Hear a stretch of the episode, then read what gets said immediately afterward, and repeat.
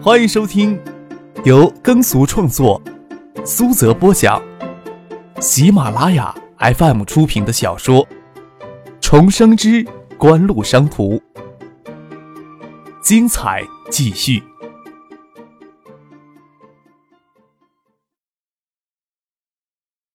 第五百二十九集。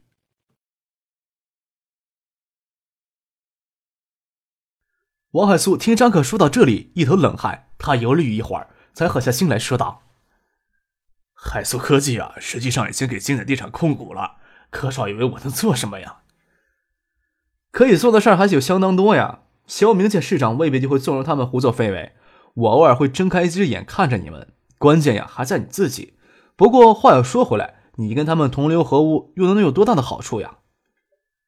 张克笑了笑，也没有打算跟王海素推心置腹的深聊下去，站起来郑重其事的说道：“你的希望呀与出路都在软件产业园上。软件产业园到头来是空的话，你得到的也是空。你好自为之吧。啊，对了，徐二林还在外面，要是没什么话说的话，就径直离开好了。我总不会因为这件事儿给他打抱不平的。”看到王海素经过外面的办公室，只回头看了徐二林一眼，没有说什么就离开了。杜飞掩上门。跟张可笑着说：“胡宗庆啊、林雪他们大概永远都想不到，王海素其实是你插进一颗钉子呀。不是那么简单的事儿。王海素这个钉子呀，到现在还没有反抗的余地，所以能让咱们捏来捏去。等他成了火候了，指不定就成了洋人的毒蛇了。”张可当然清楚的知道，事情远不像表面上来的这么简单。最关键的是，未来信息产业部重组。与耿重阳计划中整合的华夏电子信息产业集团，耿重阳倒也罢了，他终究是一个讲党性与原则的人，虽然思想有些顽固，或许会在公开的场所不那么支持锦湖，终究不会在背地里搞什么小动作。要是华夏电子信息产业集团最终落入葛建德的手里，情况就要严重许多。正是出于这样的考虑，他才要将王海素拎过来敲打敲打他。要将王海素当成一枚钉子钉在葛建德、凌雪以及谢家以及嘉兴集团之间的未雨绸缪。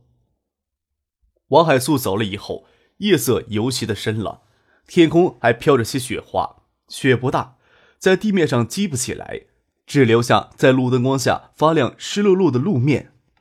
孙锦香打电话来，他与叶剑兵到海州了，不能回来陪孙静萌了。单行巷的修缮工程已经接近了尾声。前年年底，他从锦湖拉过去位于丹景巷北端的那栋旧宅的装潢，也与丹景巷的修缮工程同时竣工。那是他长久以来一直想他与叶剑兵共同拥有的住所。完工之前，总要亲自的看一看，哪里不合意，还可以请工人师傅再更改。徐尔玲的情绪倒是安定下来了。恋人间的分手又不是生死离别。其实这段时间以来，王海素都在躲他。对于这样的结局，徐若琳的心里多少有些点儿了，只是一下子要去面对，有些承受不住。陈飞人会住在公寓里陪孙静萌，没有必要熄灯之前赶回宿舍，大家一起跑出来吃烤羊肉串儿徐若琳也没有独自伤心的离开。陆天又看到张克他们一群人走过来，拿起羊肉串就要走开。杜飞嬉皮笑脸的说：“哼，班长跟团委书记在烤羊串摊讨论工作呢。”沈笑满脸羞红的坐到木炭炉的后面，他以为张克、杜飞会照顾到他脸皮薄，不会戳破他们。没想到杜飞掉头又跟张克说：“多半呀，是咱们陆大班长借讨论工作的名义，将人家沈晓给骗出来了。”陆天佑的性格过于一本正经了，不知道陆文夫平时怎么教育他的。看他窘迫的模样，张克没有跟杜飞一起挤兑他们。上学期作弊事件没有给沈晓带去什么不良影响，倒是让陆天佑又有机会跟他接近了。假期里的创协资助大学生下乡实践活动，又是在沈晓的家乡那边，张克、杜飞他们都没有时间参与什么大学生下乡实践活动。不过听其他同学说，陆天佑与沈晓借下乡实践活动走得还蛮近的。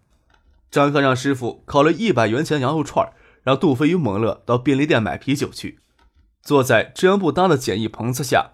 看着飘舞的雪花，喝着啤酒，嚼着羊肉串，倒是不错的享受。陆天佑与陈晓赶在熄灯前回宿舍，就要先走了。第二天，王海素陪同凌雪同坐一部车前往金山。为金山软件产业园的事情与金山方面进行最后的磋商，还要参加一个金山市委举办的电子产业发展论坛。许多海内外的电子企业都受到邀请，届时葛建德也将应邀出席相关活动。这也是给金山的电子工业制造基地与软件产业园造势。倒是金山要做出像界内般闪亮的成绩，要做的工作还有许多。不要说外人了，就怕金山市委、市政府官员的心里都信心不足吧。在车上，林雪在闭目养神。王海松脑海里一直盘旋着昨天夜里张克所说的话。若仅仅是让林雪将软件产业园项目当成圈套融资的工具，那海素科技与他本人也都是这个女人手里的工具。恰如张克所说，他自己最终什么都不可能得到，说不定只是空欢喜一场。哦，到金山了。林雪睁开了睡意惺忪的眼睛，看到王海素若有所思的模样，手指撩起发丝，问王海素。王海素见凌雪这副撩人的模样，呼吸都细长了一些，眼睛都不敢多看他诱人的脸蛋，说道：“还没有到，刚接到谢叶楠的电话，他人已经到收费站那里等咱们了。”嗯，他还真把金山当成是自己的地盘了。凌雪慵懒无比的伸了个懒腰，她喜欢看男人给她诱惑住的样子，她觉得诱惑住。成为她裙下之臣，男人危险性最小。周景瑜担任金山市委书记，西解南自然就是当金山是自己的地盘。林雪与王海素的到来，他亲自开车到金山市北郊的收费站接他们。外面的风很大，林雪、王海素还是下车来与西解南寒暄几句，才一同挤进一部车里。葛主任回北京之后，给我传了一份资料，赶在二月底，电子百强企业排名出炉了。正式的排名名单，电子工业部要等到三月中旬才公布呢。林雪跟谢谢南说道：“ 出乎意料的，爱达集团仅以三十亿刚出头的销售额，名列电子百强企业第二十八位，比去年的排名还退后了好几名呢。你们科王排名四十三，央视标王的影响还真是不容小窥啊！不知道今年香雪海能做出多大的销售额？”艾达与科王拿下来央视标王时，几乎没有什么市场基础，可以说是从一穷二白的底子起步，将销售额做到三四十亿的庞大规模。香雪海虽然这几年有些衰弱，但毕竟是有着二十多年市场基础的知名品牌。虽然白电市场的竞争相对激烈一些，但是相信香雪海能做出不错的成绩。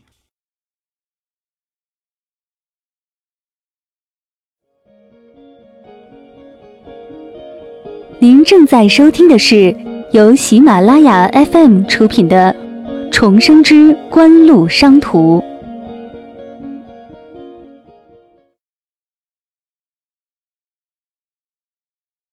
谢剑南不太想对香雪海做什么评价，只是爱达电子的销售额之低也让他匪夷所思，说道：“锦湖是有意低调处理的吧？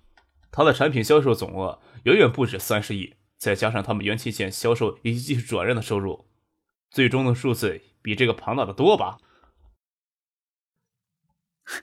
隔行如隔山，我对你们电子行业的数据总搞不大清楚，倒是听专业人士分析过，锦湖可以将爱达电子全年的销售额都并过来，但是他们主动将借壳上市后的销售额剔除在外。元器件销售以及技术销售的数额，他们都并入锦湖电子技术研究院名下。要是将几个部分的数据都并入爱达集团名下，爱达九七年销售额可能超过七十亿，排名进入前五是肯定的。林雪笑着说道：“ 哼，他们玩这样的花招搞低调是没有用的。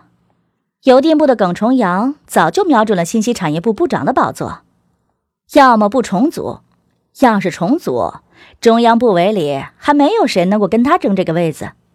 受锦湖的刺激，他早就已推动未来信息产业部旗下电子信息设备供应企业的整合和重组了。哼，那将是国内电子行业的超级航母。无论是金山的电子工业置业基地，还是建业与金业的软件产业园，最主要的合作者将是这家电子行业的超级航母。按说，林总，你不该对这样的消息这么敏感呢。谢谢南迟疑的看了林雪一眼，这么说也不恰当。经典地产其实已经是借助海素科技进入电子信息行业了。或许这女人不仅仅是想利用软件产业项目为经典地产圈地融资。说道：“莫非葛主任有可能担当这家超级企业航母的掌门人了？” 老葛不是也要去金山参加那个电子产业发展的论坛吗？你当面问他得了。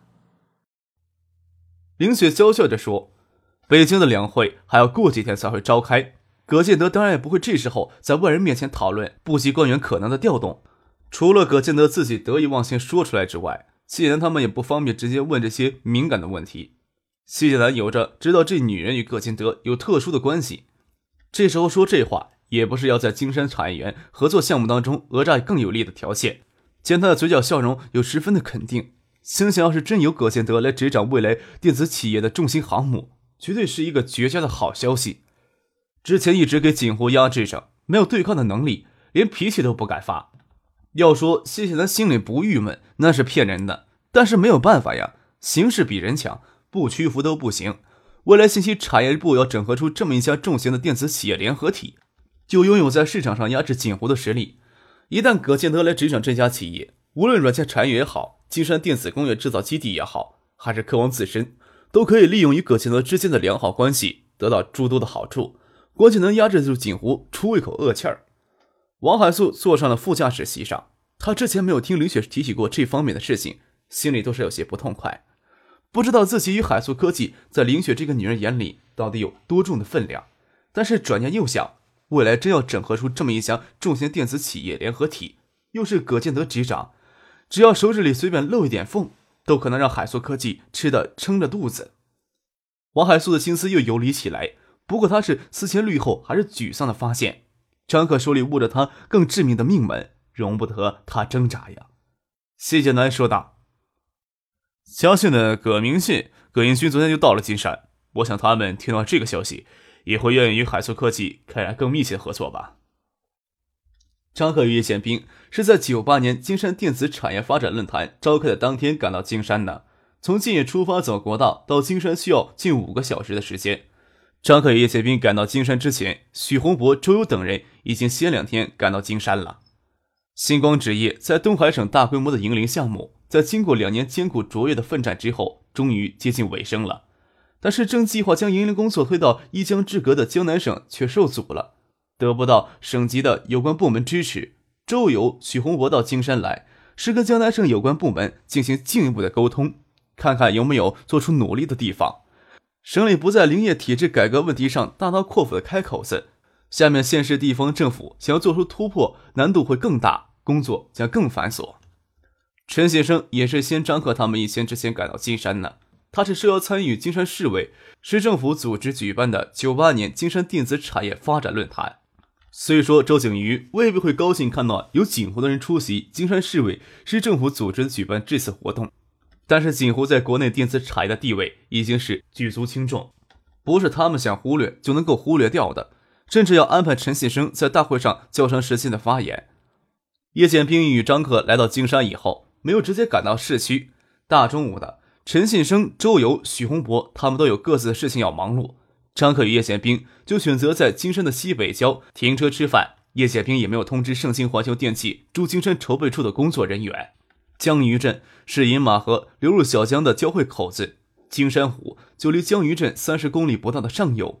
张克到金山次数也是屈指可数，但也清楚江鱼镇的湖鲜、江鲜都很出名。进入城里。在豪华酒店里吃饭，反而吃不上地方特色明显的菜肴。看到一家不大显眼，但是门前停着几部当地的豪华轿车，酒店停了下来。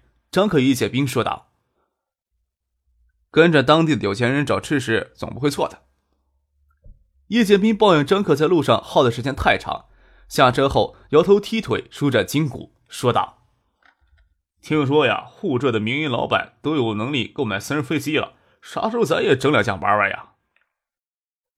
那也只能玩玩而已。金山机场会允许私人飞机降落吗？张克才不高兴，高价买两架飞机摆在后院里当玩具玩。耿崇牙呀是如何理直气壮的实行对电子运营的垄断的？不就是拿无线电管制与国家安全划等号吗？我就不明白了，都进入了互联网时代了，耿崇阳竟然还能理直气壮的拿无线电管制与国家安全出来说事儿，他们怎么不把互联网给封掉呀？你说私人飞机呀，哼，等上二十年都不知道有没有机会飞上天呢？比起太奢侈的梦想，还是指望建业到金山的高速公路赶紧建成吧。嘿，真是可怕的实际主义者！小伙子，你今年才满二十岁呀，考虑问题没有必要比我还老气横秋，还借机抱怨邮电部的垄断行径。叶剑兵揽过张克的肩膀，说起邮电部的垄断行为，还真是让人家没有脾气。车子停在蛮远的地方，两人勾肩搭背的朝门脸不大的酒店里走去。赵鹏、马海龙、翟丹青以及随行两名工作人员以及两辆车的司机，一共七个人，跟着张可、叶剑兵的后面进了酒店。